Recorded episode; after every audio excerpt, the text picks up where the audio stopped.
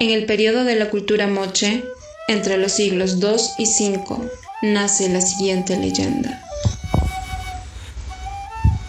Huatán, dios de los vientos. En el pueblo mochica se encontraba el sembrador Acayanga, junto a un ídolo muy cercano a la huaca de su pueblo.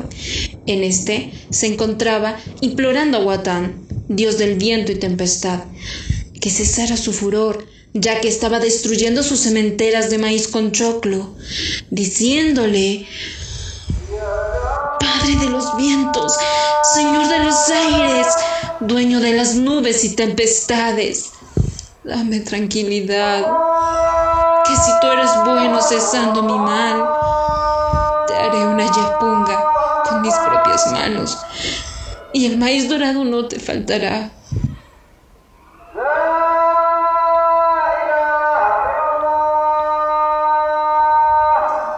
Llegando al cielo su ingenua plegaria, cesaron los vientos y tempestades que caían sobre sus cementeras, tornándose de maíz verde a dorado, volviendo la calma y majestad. Pero nadie, solo el sembrador había escuchado ese soliloquio.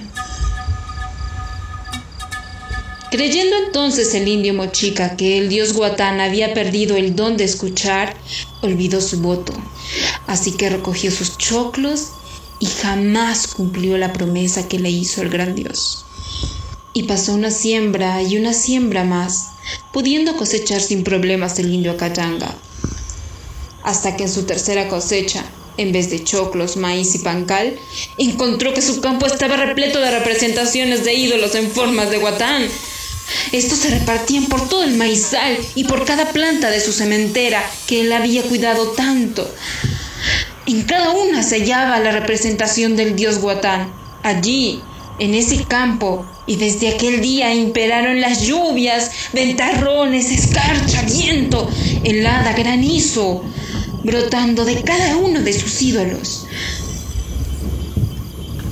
Acayanga se convirtió en una piedra del mal.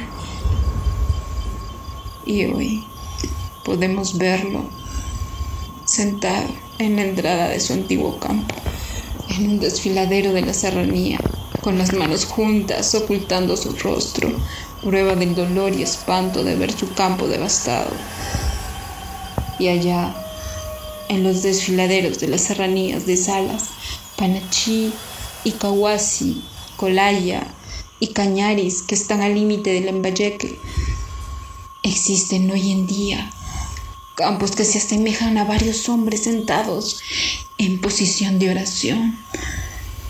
Según la leyenda, son otros tantos indios como Acayanga, convertidos en piedra por el dios Guatán.